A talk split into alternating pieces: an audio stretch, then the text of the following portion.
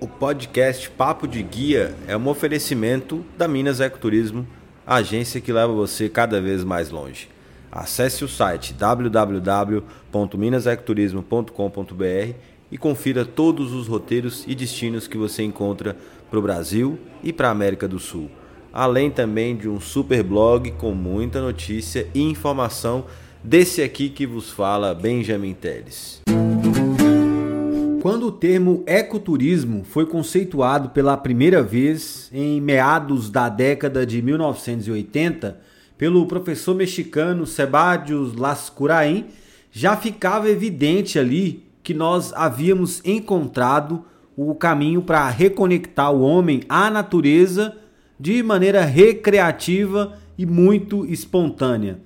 Até então, toda atividade turística que envolvia contato direto com a natureza era de alguma maneira interpretada como danosa, sem que fossem observadas as potencialidades desse tipo de contato homem-natureza quando bem planejado. O conceito de ecoturismo ou turismo ecológico, que é turismo ecológico, que é a mesma coisa, surgiu da ideia de preservar matas e florestas da ação de criminosos ambientais mexicanos através do fortalecimento de atividades turísticas nesses lugares, que acabaria por gerar renda aos nativos e os forçaria de alguma maneira a preservar aquele ambiente para continuar tendo a fonte de renda e assim expulsando os criminosos e desmobilizando outros nativos que ficassem tentados a dar sequência nas ações criminosas. A partir dali é que houve aquele estalo para que nós, profissionais do turismo, caminhássemos tanto até chegarmos ao modelo extremamente brasileiro, que é o turismo de base comunitária ou TBC. Se olharmos política pública do turismo como um todo, veremos que as ações de maior impacto, os maiores investimentos estruturais, sempre estão concentrados nos grandes centros, desfavorecendo os demais destinos turísticos periféricos do sistema e inibindo o crescimento de outros polos turísticos.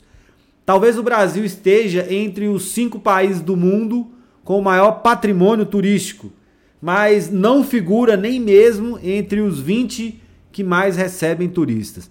Além da falta de infraestrutura, que é de conhecimento geral, falta também políticas públicas, ou melhor, faltava para fomentar o desenvolvimento descentralizado, como agora começa a acontecer através de alguns programas a nível federal e estadual, como é o caso do turismo de base comunitária. Assim como qualquer outra indústria necessita de mão de obra qualificada para produzir com qualidade, o turismo necessita dessas políticas públicas que promovam a qualificação da mão de obra local e pensar no Brasil como um país continental e que possa fornecer às demandas estes profissionais capacitados em todos os cantos do país. Sem esse investimento no capital humano que vai pensar, planejar, entender e até resolver as demandas da sociedade, é praticamente impossível conseguir chegar a resultados de longo prazo. Com a implementação das políticas de, das instâncias de regionalização do turismo no Brasil, que dividiu várias regiões distintas e unificou cidades em torno de propósitos turísticos semelhantes, foi possível identificar as demandas do território nacional como um todo e, a partir daí, começar a retirar os percalços do caminho dessas rotas ou dessas instâncias a que se somaram os respectivos municípios.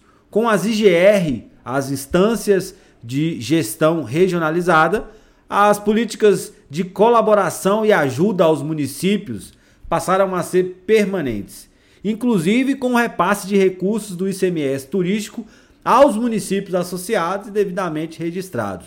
Isso permitiu um contato direto de profissionais capacitados do circuito com os gestores municipais e deu maior capacidade de atuação pela proximidade entre esses profissionais para que se ajudassem mutuamente e corretamente. Muitas vezes o município ficava sem investir recurso por falta de profissional disponível para ocupar os cargos e executar os projetos.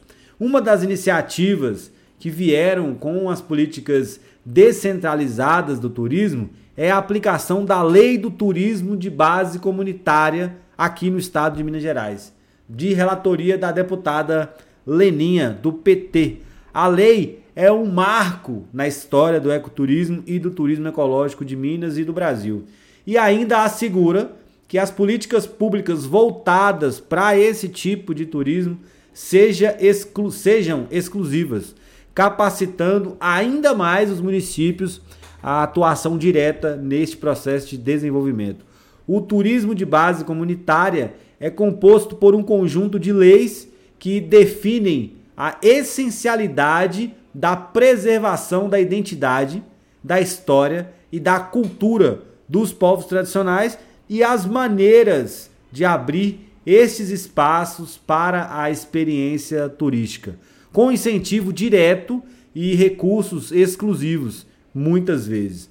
Na prática, significa que o Estado de Minas Gerais, de acordo com a lei número 23763 de 20 de dezembro de 2017, o Estado é obrigado a promover as políticas públicas de turismo de base comunitária. Com isso, os municípios também serão orientados a se adequarem a aprovar esta lei específica para os respectivos municípios. O TBC estrutura, por exemplo, de onde virão os recursos para investimento, o conselho administrativo, entre outros, e o regimento de uso turístico dessas comunidades por meio é, da colaboração e da participação dos povos tradicionais. Fazer turismo de base comunitária é visitar uma aldeia indígena, é caçar um açaí com um nativo lá no Pará, é pescar no Rio São Francisco, aqui em Minas Gerais, com um ribeirinho desses, é ouvir as histórias de um do senhor quilombola lá na Serra da Barriga. Quando o turista vai até esses lugares consumir produtos e serviços, ele está simplesmente contribuindo para que o indígena não precise vender a madeira da sua reserva para sobreviver, ou que o nativo não precise cortar a árvore do açaí, ou para que o ribeirinho não precise deixar sua casa durante períodos de seca. Esse é o verdadeiro fundamento do ecoturismo, que protege a natureza e preserva o patrimônio histórico e cultural dos povos. O saber do nativo é patrimônio.